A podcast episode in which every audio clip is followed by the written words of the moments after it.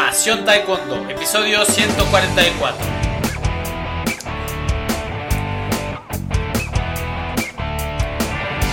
Hola apasionados del Taekwondo, ¿cómo están? Bienvenidos a un nuevo episodio de Pasión Taekwondo, el podcast, el programa en el que hablamos del arte marcial del puño y del pie, del arte marcial de los golpes y de las patadas, del arte marcial coreano, de el taekwondo. 144 episodios llevamos, estamos por cerrar el año, y es 4 de diciembre del 2017 y vamos a cerrar el año pues con un episodio diario, continuamos con este ritmo imparable que, que, nos, que nos tiene el taekwondo en estos días, pues terminó el Grand Prix. Y aquí en Pasión Taekwondo vamos a tener una revisión al respecto en estos días. Eh, tenemos una sección nueva con libros para guerreros en el que revisamos libros eh, que se pueden aplicar en las artes marciales o específicamente de artes marciales, ¿no? Eh, entre la semana pasada publicamos una parte del análisis de Miyamoto Musashi, el libro de los cinco anillos, sabiduría aplicable a pesar de ser un libro que ya tenga pues más de 400 años, ¿no? Y bueno, antes de entrar ya en el tema de hoy, te invito a visitar nuestro sitio pasiontaekwondo.com. Puedes acceder a todos los episodios, entrevistas. Eh, tenemos entrevistas con psicólogos, eh, obviamente psicólogos dedicados al taekwondo. Eh, entrenadores, atletas, etcétera. Y bueno, también si sabes de alguien que le interese salir aquí en el podcast, pues con todo gusto lo entrevistamos. Bien, pues ¿Cuál es el tema? El tema es 5 razones para competir en Taekwondo. 5 eh, fabulosas razones por las que deberías de probar competir. ¿Ok? Y bien. Bueno, pues quizás hay gente que trae ese gen de la competencia ya insertado. Pero hay otros a los que pues quizás lo duden un poco más o nunca lo han hecho. Y hoy te voy a decir por qué, por qué te conviene competir. La primera razón es, te das cuenta de que no eres tan bueno o tan malo como pensabas. Así es, hay, pues hay gente que eh, a lo mejor en el gimnasio, en el doyan, eh, pues son los mejores, ¿no? Y, pero también puedes entrar ahí en una zona de confort de que pues ya en mi gimnasio soy el mejor y pues para qué compito, ¿no? Pero no tienes un punto de referencia de esa forma.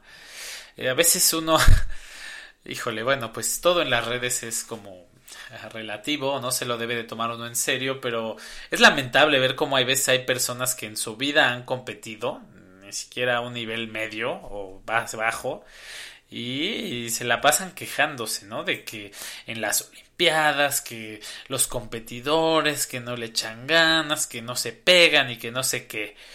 Y, híjole, te ves mal comentando eso, porque si nunca lo has hecho, pues no, no, no tienes realmente un punto de referencia. Si quieres darte una buena dosis de realidad, sal y compite. Ya, punto. Otra razón, eh, te obligas a ser mejor. O sea, cuando te metes, te pones la meta de una competencia, eh, pues ahí está la competencia, la fecha esperándote, ¿no? Eh, a veces si entrenas, eh, pues solo por entrenar, eh, pues quizás no tardes más en obtener ciertas habilidades o no tengas esa motivación, ¿no? De mejorar rápidamente. En cambio, si tienes una competencia, pues no te va a gustar ir y hacer el ridículo, ¿no? Entonces, te puede motivar a, a dar lo mejor de ti, entrenar más. Tenemos, por ejemplo, la entrevista con la profesora Angélica de la que es, era una competidora, y pues ahí nos cuenta cómo, cómo su amiga le ayudaba a entrenar, ¿no? Y, ella le tenía que ayudar con la tarea a la amiga para que pudieran entrenar. También, por ejemplo, te vas a dar cuenta en, si oyes la entrevista con eh, Patricia Mariscal, que pues también, ¿no? Una competidora nata y como el hecho de tener esa motivación de la competencia la hacía salirse a correr a las 11 de la noche o a las 4 o 5 de la mañana, a la hora que fuera necesaria. Entonces, es una otra esa razón, te obligas a ser mejor. Otra razón y mm, quizá pueda ser la siguiente razón un poco más, te pueda parecer trivial, pero es muy importante. Conoces gente. el ser humano es un animal social. El mundo se mueve por contactos, eso no lo podemos negar. Eh, ayudan los contactos. Mm, en lo personal, muchos de mis mejores amigos los he hecho en, en el taekwondo, ¿no? Mis mejores amigos, casi la mayoría son de, es gente de taekwondo. Y al principio tenía un círculo así cerrado de, de mi gimnasio, de mi doyan. Pero bueno, en cuanto empecé a competir, pues ese círculo naturalmente se amplió a, a compañeros de otras escuelas, de otras organizaciones, de otros estados. Eh, pues incluso hay quien se vuelve amigos de, de competidores, ¿no? De, de, sus rivales. Entonces e, es una gran oportunidad para, para hacer, para ampliar tu círculo social. Hay gente que hasta se hace novios, se casan y todo. Entonces si no ganas un campeonato mundial, pues igual y puedes ganar una novia. bien, conoces lugares. Eh, bien, pues no tendría nada de sentido competir todo el tiempo en tu ciudad o en tu localidad, ¿no? Contra los mismos toda la vida, pues eso se volvería monótono y aburrido. Una de las mejores cosas de competir es viajar, salir a otros lados.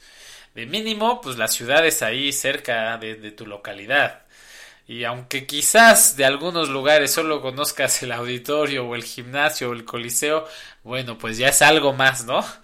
Eh, pero no siempre es así, al menos a veces da, tiempo de darse una vuelta o después del pesaje, pues echarte unos tacos, salir a cenar algo. Eh, no vale, creo que hay, aquí hay algo importante, no vale decir que no hay dinero para competir.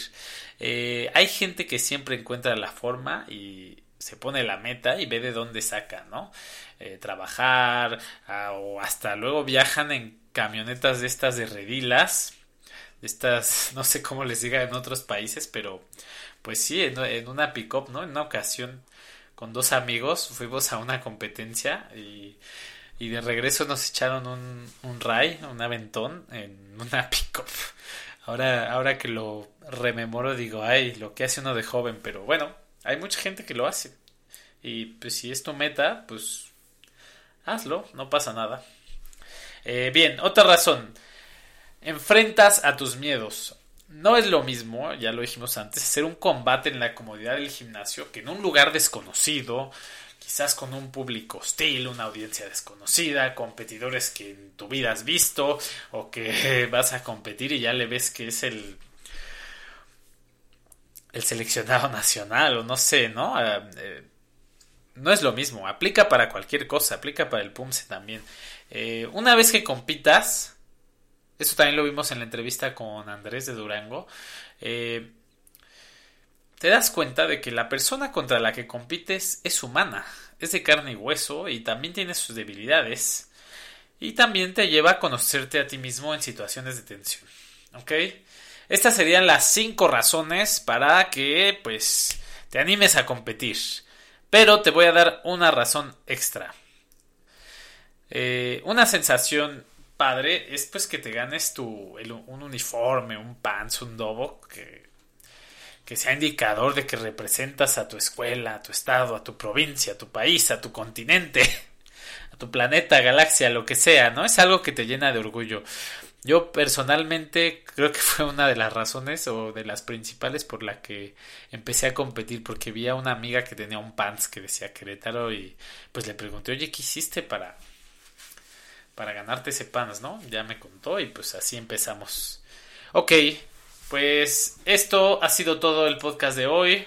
Espero que te haya parecido interesante, que te motive a entrenar. Wow, eso sería padrísimo que me dijeras, oye, pues eso me animó. Ese audio me ayudó a empezar a competir, pues eso sería genial. Y bueno, si te resultó útil, nos puedes regalar una valoración de 5 estrellas en iTunes para que el programa pueda llegar a más personas. Soy Luis Octavio Arroyo, nos vemos mañana con, eh, hablando de competir, Juanito y su Odisea hacia su primer torneo de taekwondo. Es un niño de 5 o 6 años que pues él no precisamente quiere ir a competir, pero se generan ahí un montón de de situaciones en su entorno. Entonces, escúchala mañana y nos vemos. Y bueno, mañana martes. Ok, y en la semana tendremos también este podcast de Miyamoto Musashi, el libro de los cinco anillos. Muy bien, pues hasta la próxima, ha sido todo. Hasta pronto.